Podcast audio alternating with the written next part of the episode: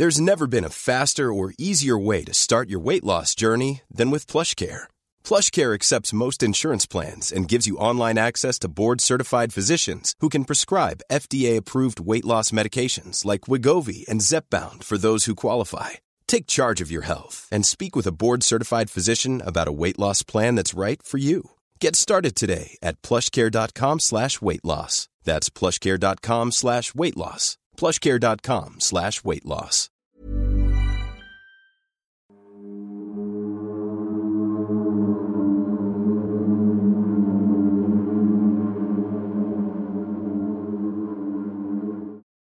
Ha llegado la noche y eso solo significa una cosa. Es momento para un nuevo episodio del Anti Podcast. ¿Cómo están, queridos antisuscriptores? Les saluda su amigo y anfitrión, el doctor Miguel Padilla, y es para mí un gusto estar con todos ustedes un domingo más. Recuerden que antes de empezar les digo que si quieren ver este episodio, pero sin interrupciones, pueden pulsar el botón que aparece arriba de mí y los va a llevar a este mismo episodio, pero sin cortes, sin comerciales, sin esas interrupciones que te sacan bastante de la vibra. Función solamente disponible para miembros del canal. Que hablando de miembros, mi queridísimo mejor amigo Sergio Bocanegra, ¿qué te parece si te arrancas con las invocaciones de esta noche? Me parece perfecto. Quiero empezar con Lisette González 2792, quien es miembro Escoba Voladora, y nos dice, Hola, no me arrepiento de ser miembro, son los mejores, sus videos son lo más interesante y amo que Sergio esté frente a cámara. Muchas gracias. Por otro lado, tengo a Luis Araiza 4284, quien es miembro Caldero Mágico, y dice, mi más grande apoyo, saludos, espero pronto poder mandarles mi documentación que he podido hacer en Estados Unidos. Van a crecer aún más de lo que lo han hecho. O sea, perdón, o sea, nos está diciendo que está investigando él por su cuenta. Sí, está haciendo una investigación. Está interesante, vamos a leerlo. Y por último, tenemos a Perlita W, quien es miembro Calabaza, y dice, ya quiero saber cuál es esta nueva etapa. Oye, muy bien. A mí me gustaría invocar a Edgar UGC, que es miembro Calabaza, y nos dice, ya llegó el mes del terror. Y si se siente, ¿no te pasa que sientes como una vibra distinta en estas semanas? Bueno, continúo con Nayeli Gutiérrez 1284, también miembro Calabaza, y termino las invocaciones con Paranciosanoica, que es miembro fantasma y nos escribe, orgullosamente me volví miembro, gente y de mi podcast favorito. Me ayuda a sobrellevar las largas jornadas de trabajo y eso que tengo turno nocturno. Muchas gracias por su esfuerzo. Muy pronto tendré esa antitacita que hablando, mira, aquí nos abrió perfecto para hacer nuestro comercial de las antitazas oficiales firmadas por el equipo del Antipodcast. Ahí están disponibles, les llegan hasta su casa y ya está todo en mío incluido. Les dejamos el link de compra en el primer comentario de este video junto con, como ya notaron, que andamos muy guapetones el día de hoy, con las antiplayeras oficiales también. Ahí las pueden encontrar. Es vía Amazon, entonces directamente les llegan hasta sus casas y ya está. Pero bueno, abrimos así este espacio lleno de libros, magia e historias de terror al que llamamos el Antipodcast. Y Sergio, el episodio pasado, que fue el de fantasmas en hospitales, tuvo muchas reacciones y hubo una especie de comentario constante que es, queremos más historias de suscriptores, queremos más antievidencias. Y pues les vamos a dar gusto porque este mes es el mes del terror, así que ustedes tienen la última palabra. ¿Qué te parece Sergio si nos cuentas de qué se trata la primera evidencia, la primera historia? Pues revisando los mensajes que tenemos en el nuevo Instagram del Antipodcast, que por cierto es arroba el antipodcast oficial. Ese es el nuevo Instagram que tenemos, ¿verdad? Sí, el otro ya valió. Ya. Incluso si nos Lo perdimos, dejémoslo en que lo perdimos y si pueden hasta reporten ese antiguo Instagram y síganos en este nuevo que nos lo puedes repetir. Sí, arroba el antipodcast oficial. Ok, ¿qué nos llegó ahí? A través de este, pues revisando los mensajes que día a día los antisuscriptores nos mandan, nos hicieron llegar este video de lo que parece ser la entidad de un pequeñín. Este pequeñín se la pasa deambulando según la cámara de seguridad de un lado a otro, pero adivinen dónde está. Es una funeraria, Miguel. Ok. Entonces vamos a verlo.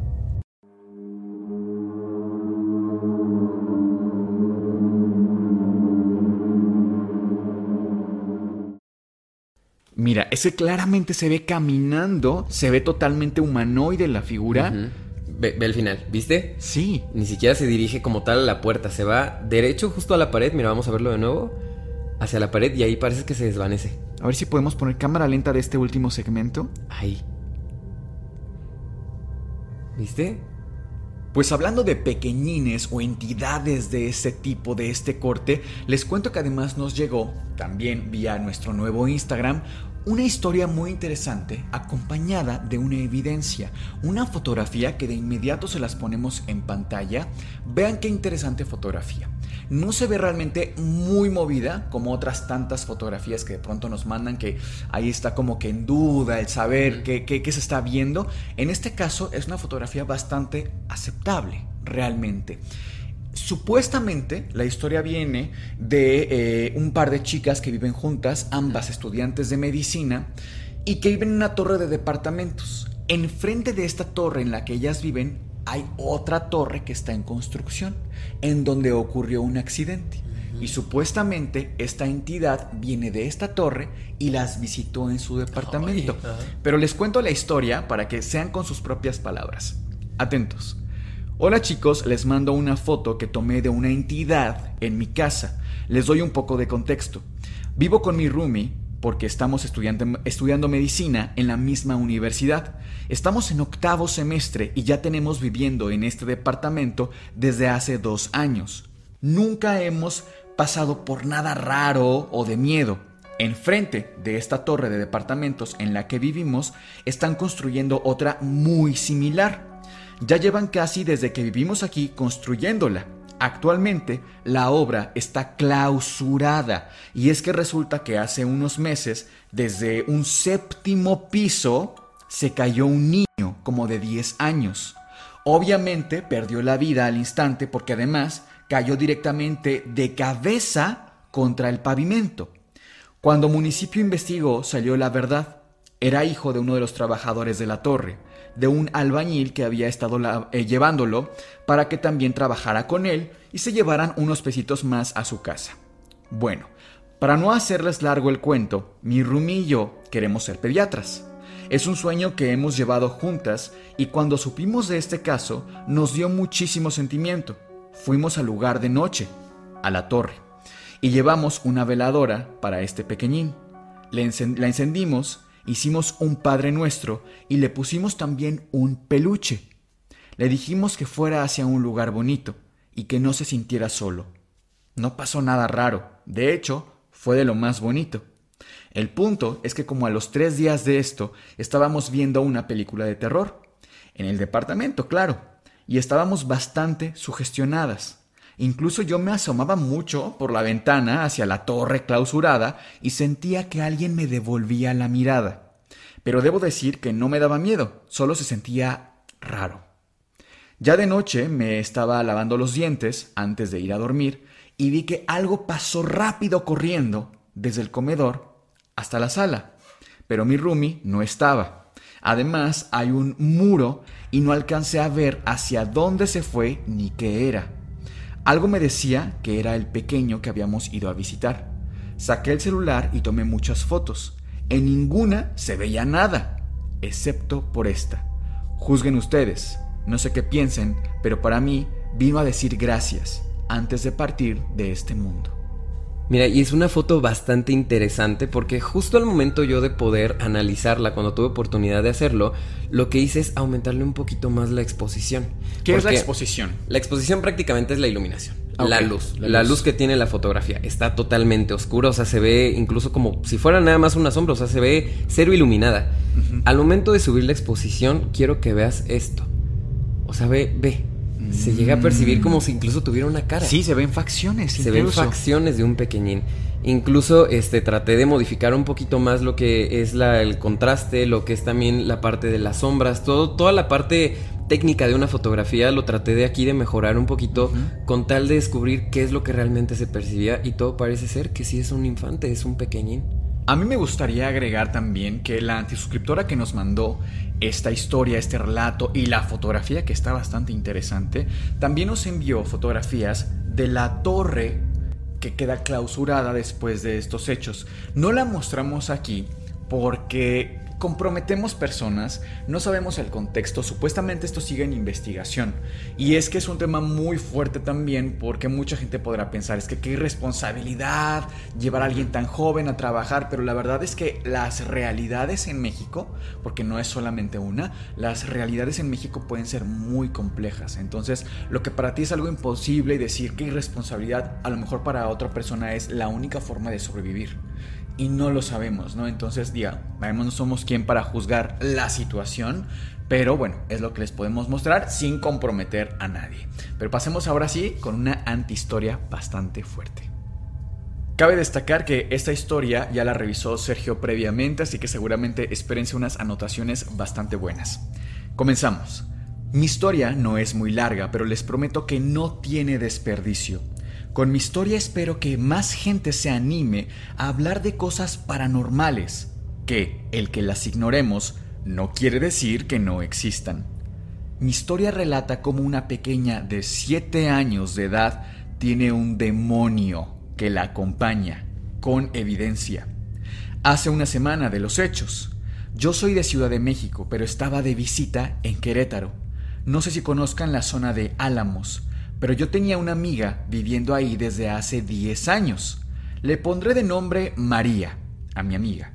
María vivía con su esposo, a quien le llamaré Octavio, y sus dos hijas, una de 5 años y otra de 7. A mi amiga María yo la conozco desde la prepa y procuramos vernos al menos cada medio año en persona y llamarnos cada semana o cada 15 días para estar en contacto. Obviamente por la distancia y los hijos, a veces no es tan fácil mantener amistades por muchos años, pero lo intentamos. Ya teníamos dos años sin vernos y la verdad siempre ha sido porque yo no puedo por alguna emergencia familiar o cambios de trabajo, etc. Hace unos meses que mi mamá falleció por un diagnóstico de melanoma intraocular primario. Esto, esto es cáncer, ¿eh? Cáncer en los ojos. Yo no se lo había contado a María, y de hecho a nadie, solo a mi familia, y yo lo sabíamos realmente porque, no sé, hablarlo me cuesta, incluso con gente cercana, pero poco a poco he ido soltando esas heridas. Así que cuando mi amiga me llamó para invitarme a su fiesta de 10 años de matrimonio, no dudé en asistir. En fin, voy a ir lo más posible al punto. La cosa es que en su casa pasan cosas raras pero de verdad mal plan, con decirles que incluso nos dejamos de hablar para siempre y quedé aterrada de lo que viví.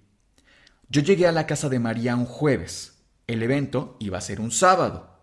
Yo llegué antes para platicar, ponernos al día y ayudar en todo lo que necesitara. Decoración, organizar la comida, atender invitados, lo que fuera. Literalmente yo iba en plan mejor amiga.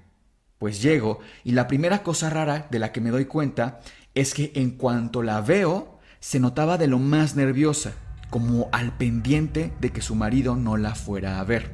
No sé, se veía como paranoica, siempre al pendiente como si nos fueran persiguiendo, de verdad, al punto que le dije, bueno María, ¿qué tienes? Pareces desesperada volteando para todos lados. No, nada, me dijo. Nada más me siento estresada por el evento. Yo lo dejé pasar hasta que llegamos a su casa después de ir al súper. Empezamos fuertes, ¿eh? Antes de entrar me dijo, creo que Octavio está dormido.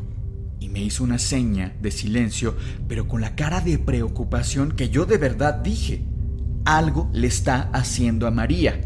En fin, entro a la casa y un silencio absoluto, hasta que escucho susurros de una niña María se fue al baño y yo en confianza subí para darle a su hija mayor, Dana, un regalo que le traje, un juguete bastante grande de muñecas. La quería sorprender, no sé, como en plan tía buena onda. Subí las escaleras y vi que la puerta del cuarto de Dana estaba a medio abrir. Me asomo y les juro por la memoria de mi madre, que en paz descanse, que vi que Dana estaba flotando. Pero de verdad lo vi clarito. Grité por instinto y no sé, me dio un sentimiento horrible. Les voy a intentar mandar algún esquema o dibujo o algo de lo que vi para que se den una idea. pero estaba flotando en el aire a dos metros de distancia del piso, como si alguien la estuviera cargando. perdón que te interrumpa, Miguel, antes de que continúes, te quiero mostrar algo, porque justamente ella no nos mandó como tal nada, o sea, una fotografía, un dibujo. De esta, de, esta parte. De esta parte, no. De hecho, yo al leer justamente la historia que decía que había una niña flotando. Sí, oye, ¿qué? O sea, yo me puse en contacto con ella y le dije, ¿sabes qué? Quisiera hablar contigo. No vía Zoom, vía, no sé, una llamada, por lo menos para que me platiques un poquito más de qué es lo que tú viste aquella vez, aquella noche. Ella me empezó a dar todo el contexto, nos empezó a contar cómo justamente que había. Esto con la intención de decirle a Yerut, nuestro ilustrador, que nos tratara de recrear un poquito la escena y mira, quiero que la veas, la tengo aquí. Ok. Esto es supuestamente así la escena que Es lo que ella ve cuando abre la puerta de Dana y, ve que está flotando. Que es que qué impresión, porque tú te imaginas ver algo así. Aquí me gustaría hacer una descripción para las personas que solamente nos están escuchando vía Spotify y demás. Lo que estamos viendo es una recreación a nivel dibujo de la escena que vio esta persona de una chica flotando, una niña realmente flotando en el aire. Me llama la atención y quisiera preguntarte, cada detalle que vemos aquí es algo que ella te expresó eh, literalmente, ¿correcto? Sí, sí, sí, a través del video. Lo pregunto porque sí se ve en los pliegues de la ropa de la niña como que alguien la estuviera sosteniendo. No se ve propiamente que ella esté, digamos, en el acto de flotar, ¿no? Se ven los pliegues en la ropa que alguien la sujeta. La estaba jalando. La estaba jalando hacia, el, hacia el techo. Entonces es algo que a mí me llama la atención también, que no se ve necesariamente el pelo tampoco como un salto, sino que se ve más estático, literalmente como cuando tú alzas a un niño para jugar, por ejemplo, pero la altura y bueno, obviamente que no hay nadie que la esté levantando. Sí. Y Sergio, en esta llamada que tú haces con esta antisuscriptora, que te cuenta, imagino, más detalles, ¿no? Que por cierto, qué buen, qué buen extra el que ya la hayas podido entrevistar, porque yo imagino que desde que la ves vía video, vía Zoom que nos comentas, te das cuenta también un poquito, ¿no? A lo mejor sí se le puso como un poquito de más, si no, ¿tú cómo la notaste? ¿La notaste real, genuina? Fíjate que, bueno, Aparte yo soy muy curioso, o sea, a mí me gusta siempre que alguien me cuenta algo, indagar un poquito más al respecto, ya sea conocer el contexto, tratar de ver si es verídico, si no, tratar también de que leer. Te lo, que te lo cuenten de viva voz, ¿no? Porque incluso, como bien mencionas, hasta en los gestos de la persona, cuando tú le estás entrevistando, se nota cuando alguien está nervioso y de que se ve que es falso o es real. Esto que esta chica me comentaba no me daba como un contexto como tal de que fuera falso. Claro, ok, y te quiero preguntar, ¿Pudiste preguntarle cuánto tiempo duró esta escena de Dana en el aire flotando, que ella pudiera decirte una cantidad de tiempo? Sí, sí, sí. De hecho, ella calcula que fueron aproximadamente cuatro segundos que es los mucho. que estuvo arriba. Es mucho porque podemos ahí, por ejemplo, descartar que fuera un salto. Sí. ¿No? Pensar a lo mejor que Dana estaba saltando de una estructura hacia, no sé, su cama o de su cama hacia otra estructura. Pero además, dime tú si no es complejo imaginarte que un salto en el aire te dure cuatro segundos. Y además como con el cabello estático, que insisto, hay ciertas cosas que podemos imaginarnos con una foto estática cuál fue la trayectoria de todo ese movimiento. claro. Y en este caso me parece que el que cabello esté estático, la ropa tenga esta distribución, estas arrugas, y además, cuatro segundos. Es que, bueno, pero bueno, continúo entonces leyendo la historia, que seguramente hay más. Dice así. Mientras veía que Dana estaba literalmente flotando en el aire, yo no le quitaba la mirada de encima y me eriza la piel de acordarme. Además, esto, insisto, tiene ocho días de haber pasado y fue a plena luz del día. Habrán sido como las cinco de la tarde. A los pocos segundos sentí una mano atrás de mí que me tocó la espalda. Yo grité del susto y volteé. Era el esposo de María, Octavio, y me dijo, Tranquila, no pasa nada, ¿qué tienes? Yo no podía ni hablar de la impresión y de tanto susto con decirles que el juguete que traía en las manos se me había caído al piso y ni cuenta me di en qué momento se cayó. Me agarró del brazo y me llevó abajo pero recuerdo bien que con la otra mano cerró la puerta del cuarto de Dana. Justo María iba saliendo del baño del piso de abajo y traía la cara de asustada. Pero imagino que fue por mi reacción que yo tuve o tal vez por pensar que mis gritos había despertado a Octavio. Sea como sea, Yo no sabía ni qué decir. ¿Cómo le dices a tu amiga, oye, creo que hay una cosa invisible en el cuarto de tu hija de 7 años? Octavio le lanzó una mirada como de mando, por así decirlo, a María, y ella, sin decir nada, subió corriendo al cuarto de Dana. Bajó como a los dos minutos con Dana de la mano y con Mía, la más pequeña, cargándola dormida. María dijo algo así como, mire niñas, es su tía María Fernanda. Yo seguía con el shock, y además yo no le quitaba la mirada a la mayor, a Dana. Hace como unos cinco minutos había visto cómo levitaba, y ahora me presento como la tía que vuelve de visita. Les juro que hasta me senté porque me empecé a sentir mareada. En fin, no dije nada y traté de seguir la plática de lo más normal posible aunque estoy más que segura que todos notaron mi reacción, aunque seguramente no sabían qué fue lo que vi. Llegó la noche, mi amiga María y yo empezamos a preparar enchiladas para cenar, mientras Octavio y las hijas estaban arriba. Entre lo que preparábamos yo volteaba a ver las escaleras, con la inquietud de ¿y si me asomo de nuevo? ¿Habré visto bien? No sé si alguien haya tenido alguna experiencia similar a la mía, pero no es que no veas bien, sino que lo que uno ve es tan increíble e impactante que lo empiezas a poner en duda. Obvio, no me atreví a subir de nuevo así como así. Además, noté algo raro en la plática con María.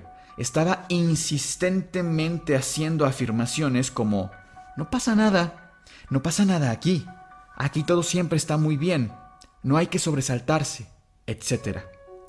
Todo normal hasta que me fui a acostar. La casa de María y Octavio es muy grande.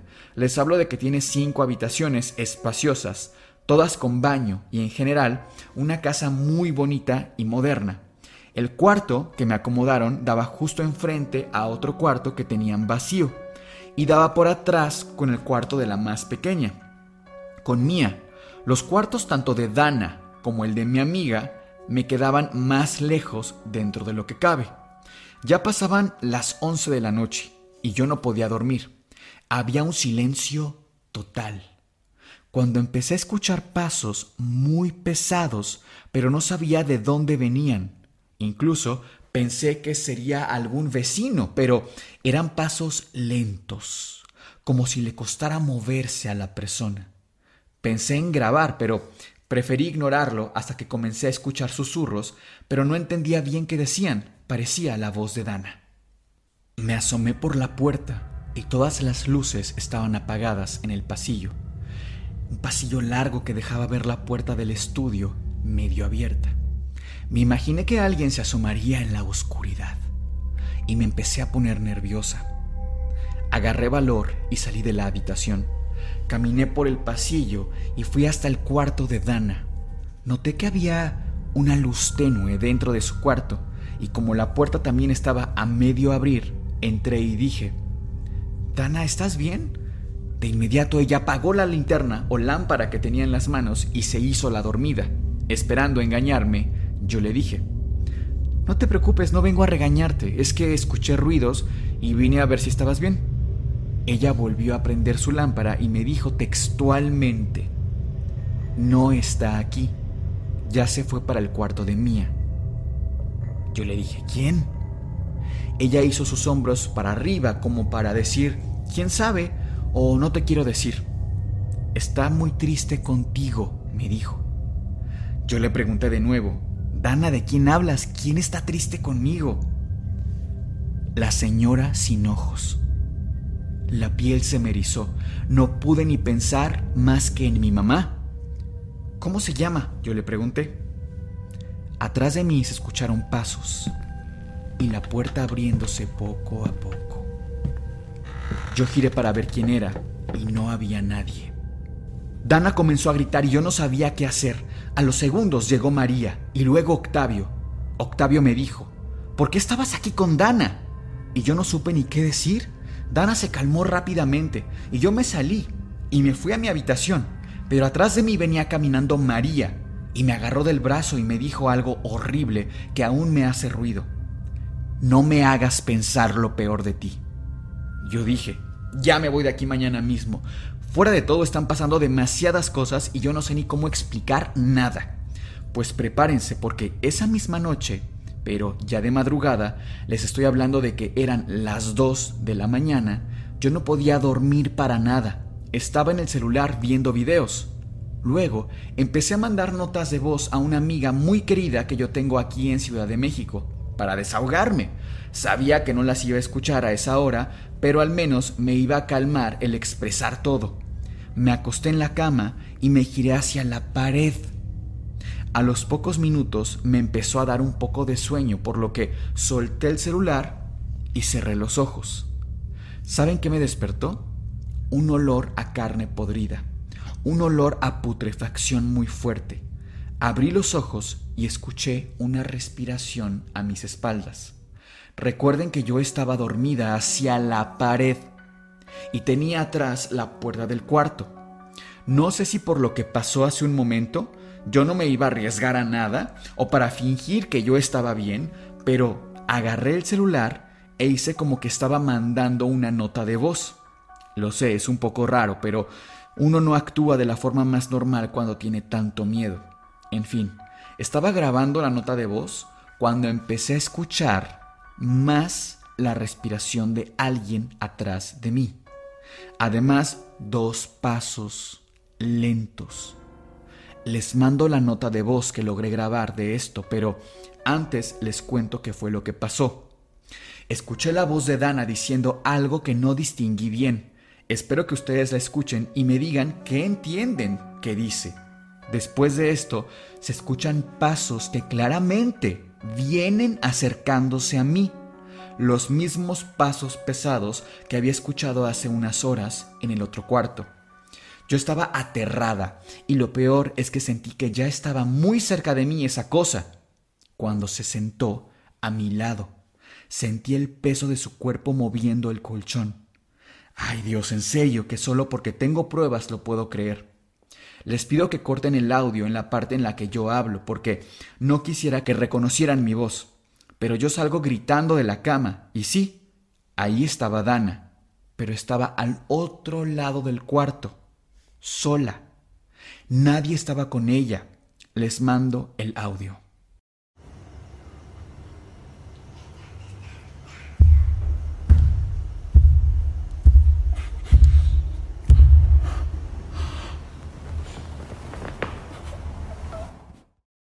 Me gustaría que en los comentarios, queridos antisuscriptores, primero ustedes nos dejaran qué alcanzan a escuchar que dice esta voz, para ver si a lo mejor diferimos o tenemos más o menos la misma idea.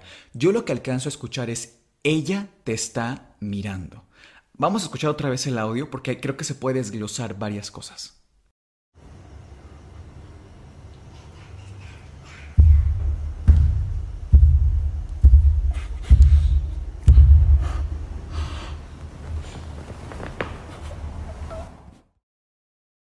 Después de que se escucha esta voz, alcanzamos a distinguir pasos, pero pasos que no corresponden a una pequeña de 7 años.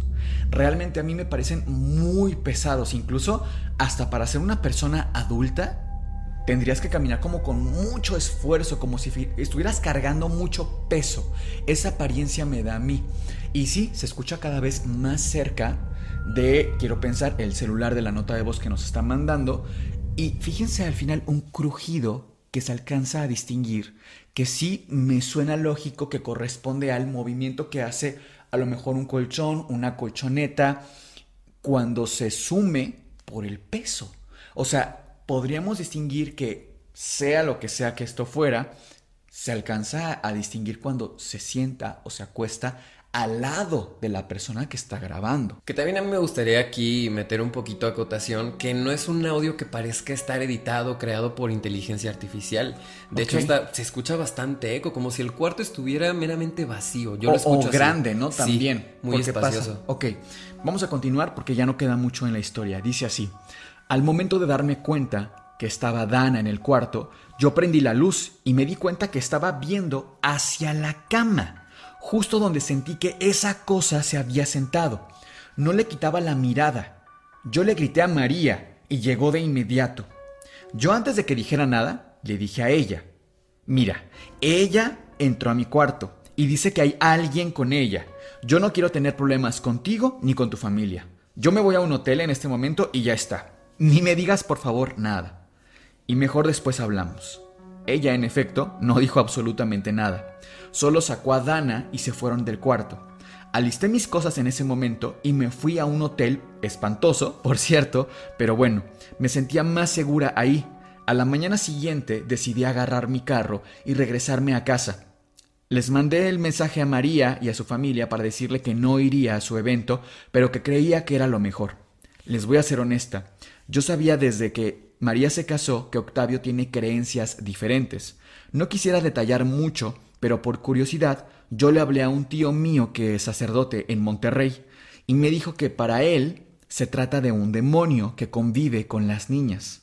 No sé por qué, pero este demonio supuestamente puede saber sobre difuntos, sobre difuntos de otras personas incluso. Por eso sabía de mi mamá y hasta me dijo de la señora sin ojos. En fin, esa es mi historia. Obviamente no pienso volver a hablar con María en mi vida, y si llegan a leer mi historia, les agradecería en verdad muchísimo si no muestran mi voz porque sigo bastante intranquila. Analizando este caso, para mí solamente tenía dos opciones. O número uno era la madre fallecida, o número dos era un demonio. Ok. Y le apunto más a esta segunda opción porque tiene, digamos que comportamientos muy similares a la de los demonios Abditi. ¿Te acuerdas que leímos sobre ella? Claro, sí. De, de, hecho, si quieren ver esa lectura, la tenemos disponible ya. Si no, igual aquí tenemos el libro y ahorita leemos justo esa parte, pero bueno, ahí tienen disponible la lectura completa de esto que mencionas. Sí, mientras les sigo sí. contando. El día que yo tuve esta llamada con Fernanda, la llamada vía Zoom, uh -huh. ella me contaba distintas cosas. Número uno, por ejemplo, eh, sobre los seudónimos que le puso a los nombres a estas personas. Ojo, que por la cuestión de anonimato y para no entrar en detalles les puso estos nombres, pero sí. por ejemplo, el nombre de Octavio realmente tiene un nombre extranjero. O sea, su verdadero nombre es de origen extranjero. Es de origen extranjero okay. y me atrevo a decir que incluso europeo. ¿No? Okay. Una peculiaridad que ella menciona que todos los integrantes, dígase las dos hijas, la esposa y el esposo, tenían es que era un dije colgante un dije que pues tiene origen celta. Al momento de investigarlo, tiene un origen celta y de hecho... Todo, todos tienen el mismo el dije. El mismo dije y te lo quiero mostrar, mira, para que lo veas. Es, es, la cruz solar, ¿no? Sirve uh -huh. para protección según sí, la sí, tradición. Sí. Y bueno, al momento de hacer también la investigación, encontré el nombre de un demonio. El demonio es Loaj. Este demonio tiene la capacidad de poder contactarse con los muertos. Y no solamente eso, sino que también tiene la peculiaridad de que absorbe sus almas. Okay. Y una vez que las absorbe, se puede transformar en ellos. O sea, tu teoría va enfocada a no al, no al símbolo de protección como tal, porque no tiene una connotación negativa. Sí, no, no, sino no. más bien a que se estaban protegiendo con este sí. talismán de X o Y tipo Demonio, de criatura, ajá, ¿no? Claro. Oye, qué interesante. Fíjate que por aquí está. ¿Qué son los demonios? Aquí está. ¿Qué son los demonios ocultos? Nos cuenta este sacerdote. Les voy a leer este fragmento.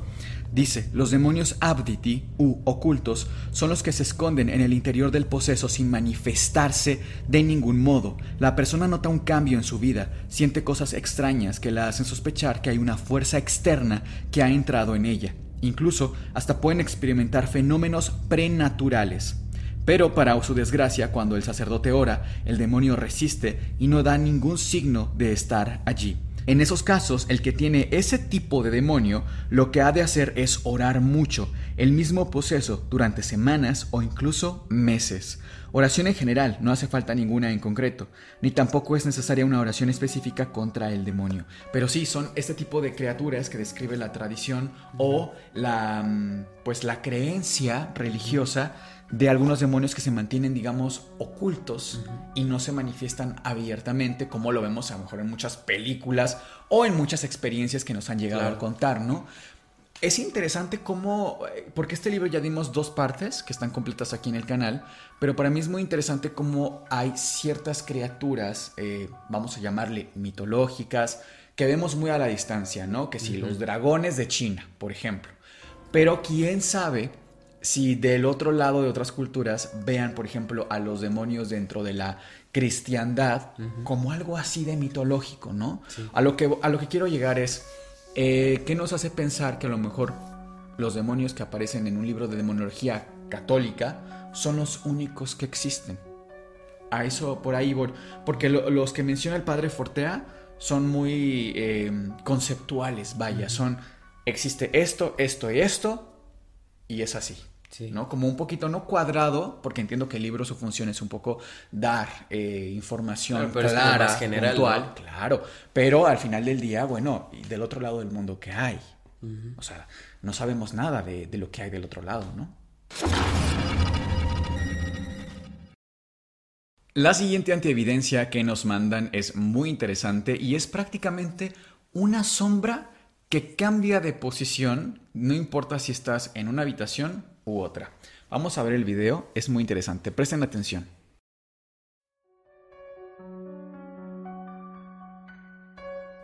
Vean el cristal de la puerta de enfrente que deja ver hacia la otra habitación.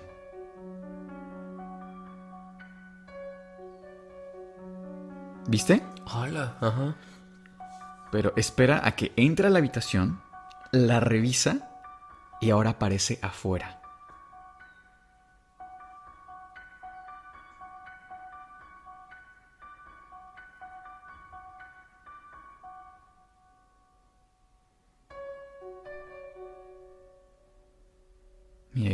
Incluso debajo de los muebles que no haya nada.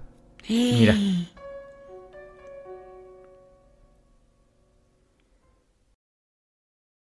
¿No te recuerda bastante a estos relatos que nos han enviado de personas sombra? Sí. Que les debemos ese capítulo un poquito más adelante, pero vuelvan a ver el video con más detalle y díganos qué opinan.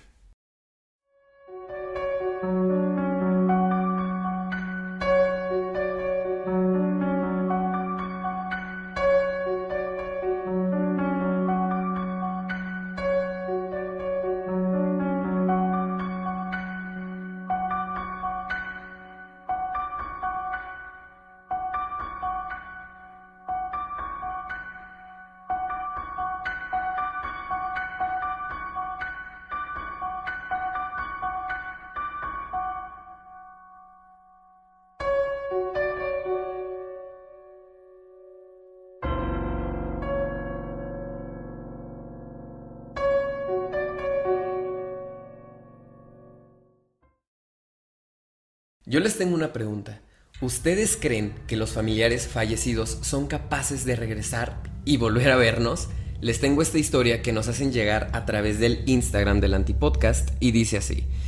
Mi querido equipo del Antipodcast, antes que nada quiero mandarles un saludo y decirles lo mucho que los admiro. Por ello, decidí compartirles mi historia. Les pido que mi nombre se mantenga como anónimo, ya que, aunque soy mayor de edad, mi familia me pidió no hablar más de esto. Al relatar estoy temblando. Hace aproximadamente nueve años mi madre y yo nos fuimos a vivir con mi abuela, ya que nos embargaron la casa. Mi padre dejó a mi mamá poco después de que yo naciera, así que casi siempre solo fuimos solo mi abuela, mi madre y yo. Al llegar a la casa de mi abuela comencé a sentirme extraño al instante. Me sentía con una incomodidad difícil de explicar. Sumándole a esto que mi abuela siempre decía extrañar a mi abuelo después de su fallecimiento y que él siempre se encontraba en casa, cuidándola. Esto me asustaba, pero traté de no darle importancia. Yo no solía llevarme muy bien con él desde que tengo memoria. Era duro, estricto y solía jalarme las orejas cada que hacía algo que a él no le gustara. Supongo que así lo educaron y repitió el patrón. Con el tiempo, comencé a notar que mi abuela le rezaba a Dios, pidiéndole que el alma de mi abuelo nunca se fuera con él y que rogaba que siempre se quedara en casa para seguir cuidándola. Le pregunté a mi mamá que por qué la abuela no quería que el abuelo descansara en paz y ella solo sonreía con los ojos llenos de lágrimas y me decía que lo extrañaban mucho, que tratara de entender el dolor de mi abuela y solo la ignorara, ya que era su forma de sobrellevar su pérdida. Comenzaba a despertarme todas las noches al escuchar a mi abuela hablando cerca de la sala. No tenía un reloj en mi cuarto para saber la hora en la que solía hacer esto. Murmuraba como si hablara con mi mamá, pero mi mamá dormía en la misma habitación que yo y en efecto miraba a mi lado y mamá siempre se encontraba en la otra cama profundamente dormida. Así que supuse que seguía orando por las noches. Al pasar los meses, las cosas iban empeorando con el comportamiento de la abuela. Había días enteros que se encerraba en su recámara sin querer probar bocado alguno. No salía ni al baño. Mientras tanto, yo dejé de hacer preguntas. Cabe destacar que antes de que mi abuelo falleciera, ellos solían dormir en cuartos separados. De hecho, en la recámara en donde yo me encontraba solía ser la habitación del abuelo.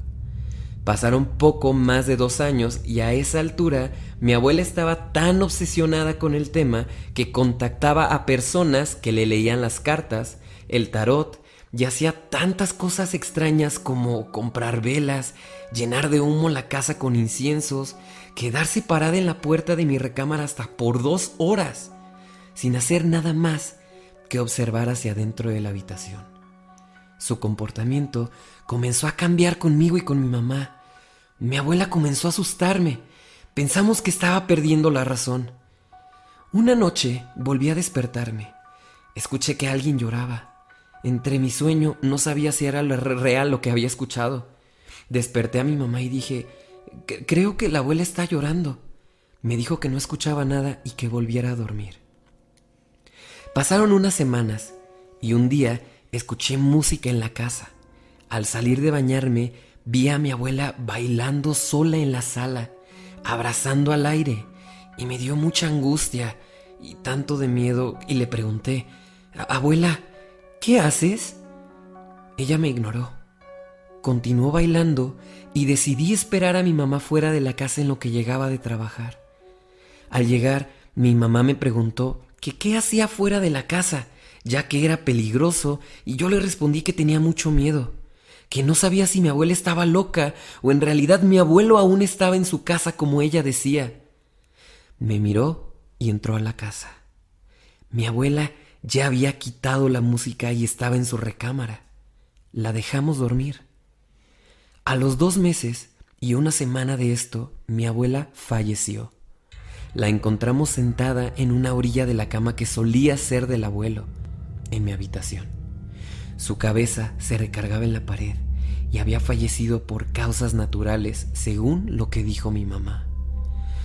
Todo se complicó a partir de la noche siguiente. Algo me despertaba casi todas las noches. No sabía en realidad qué era. Mi mamá tenía tanto dolor por ambas pérdidas que seguido la veía llorar. Pero conforme pasaban los meses, ella trataba de salir adelante por los dos. Así que siguió trabajando. Nos fue un poco mejor. Yo retomé la escuela y ella hasta se compró a crédito un celular. Aprovechándome de su cansancio, malamente, esperaba que ella durmiera para tomar su teléfono y jugar con él unos momentos. Estaba apagada la luz, en plena oscuridad. Solo se iluminaba mi cara con la luz del celular con el que jugaba. Un viernes, al estar jugando, sentí como se jalaban ligeramente las cobijas de mi mamá. Inmediatamente pensé que mi mamá me había descubierto, pero al girar la luz en su dirección, observé que seguía dormida. Continué jugando. Vi la hora y pensé, a esta hora solía despertarme la abuela con sus murmuros. A los pocos segundos vi de reojo algo en la pared. Me quedé en shock. Solo abrí la cámara del celular y alumbré con el flash de la cámara. Mi mamá despertó y me llamó la atención, pero vio mi cara de pánico que empezó a levantar la voz, preguntándome que qué tenía. Pero yo tenía tanto miedo que no podía hablar. Me abrazó y me dormí con ella en su cama. En la mañana siguiente me despertó mientras ella lloraba. Me mostró el teléfono mientras la sostenía en su mano. Fue cuando vio la foto que yo había tomado en esa madrugada. Me quedé callado y mi madre comenzó a recoger todas nuestras cosas en bolsas de basura. Recuerdo cuánto lloraba y nos fuimos. Vendió la casa sin decir más. Al día de hoy no sabemos si lo que se ve en esta foto es la abuela o el abuelo, o tal vez algo más que se hacía pasar por alguno de ellos. Se las comparto con todo el respeto a mis abuelos y a mi madre. Se las voy a intentar describir, la fotografía que viene anexada a esta historia, para quienes solamente nos escuchan. Lo que estamos viendo aquí es una fotografía que si se ve eh, movida, pareciera como una especie de habitación de una casa, probablemente un sillón o una cama, donde se ve el marco de una puerta y que hay como mucha oscuridad alrededor. O sea, claramente es de noche y hay una luz que está apuntando hacia esta área. Pero lo que más llama la atención es una figura que parece una especie de sombra con un velo, o yo alcanzo a ver, a distinguir un velo que nace como desde la cabeza hacia el resto del cuerpo. No sabría distinguir si la sombra se está asomando desde fuera del marco o si literalmente está como en un plano más cercano, como sentada o sentado en la cama probablemente o en el sillón que estamos viendo aquí. Es, es curiosa la, la imagen, o sea, tú que nos puedas compartir, Sergio, como fotógrafo. Mira, de entrada es una imagen totalmente real, te voy a decir por qué. El flash que proviene justo del celular, o sea, es un flash directo. Cuando un flash está, digamos, de manera externa como una luz, como el foco que tenemos aquí en el estudio, eh, pues vaya, por más que tú trates de mover la foto, la luz se va a quedar estática. Aquí se ve que la luz se está moviendo por todos lados también, al, o sea, al, mover justamente la cámara, ¿no? O sea, toma la foto, se está moviendo. Ok. Entonces, se ve que es una foto apresurada. O sea, que fue como, voy a salir y, uy, tomo la foto enseguida, ¿no? Ah. No hay como algo planificado, no hay nada por el estilo. Al hacer un poquito de acercamiento a la figura, es muy amorfa. O sea, no la encuentro yo como tal que Sí. digas es una persona o se ve que es un hombre, que es una mujer. Realmente no le encuentro como tal una figura humanoide. No sé tú qué Sí, lo forma mismo. le ves. O sea, podríamos presumir que la parte más superior podría parecer lo que sería la cabeza. Una cabeza. Pero en realidad es ya usando como el poder de la imaginación, ¿no? Sin embargo, dado el contexto que nos trae la historia, creo que es la que enriquece finalmente a la fotografía. Pero ustedes, ¿qué opinan? Es momento de cerrar las puertas del anti-podcast, no sin antes mostrarles la última antievidencia de la noche, que va a ser nuestra favorita porque se hizo eh, bastante conocida en redes sociales y es que muestra algo muy interesante, pero recuerden que son ustedes en casa quienes tienen la última palabra, ustedes tienen que armar su teoría, su comentario en la sección de aquí abajo de los comentarios sobre esta última antievidencia. ¿Qué vamos a ver, querido Sergio? Mira, lo que podemos apreciar como un fenómeno poltergeist que bien mencionaste se hizo viral, vamos a verlo.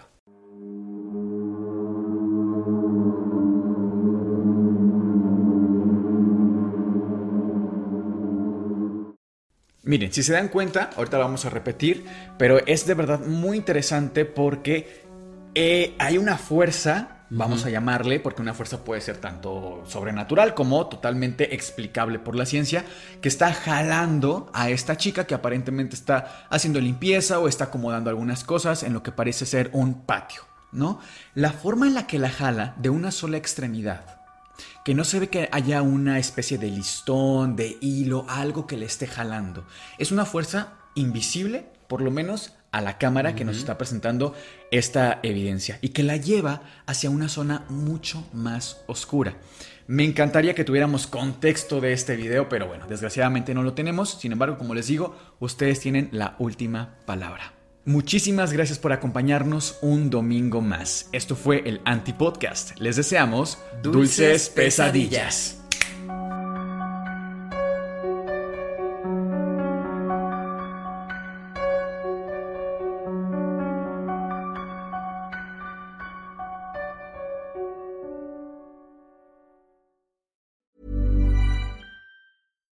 If you're looking for plump lips that last, you need to know about Juvederm lip fillers. With Juvederm Volbella XC and Juvederm Ultra XC, your lip look, whether it's subtle or bold, can last up to one full year with optimal treatment and no additional maintenance. Find a licensed specialist and see if it's right for you at juvederm.com today. That's J U V E D E R M.com. Add fullness to lips in adults over 21 with Juvederm Volbella XC or Juvederm Ultra XC. Do not use if you have severe allergies or a history of severe allergic reactions, or if you're allergic to lidocaine or the proteins used in Juvederm. Tell your doctor if you have a history of scarring or taking medicines that decrease the body's immune response or that can prolong bleeding. Common side effects include injection site redness, swelling, pain, tenderness, firmness, lumps, bumps, bruising, discoloration, or itching. As with all fillers, there's a rare risk of unintentional injection into a blood vessel, which can cause vision abnormalities, blindness, stroke, temporary scabs, or scarring. For full important safety information, visit juvederm.com.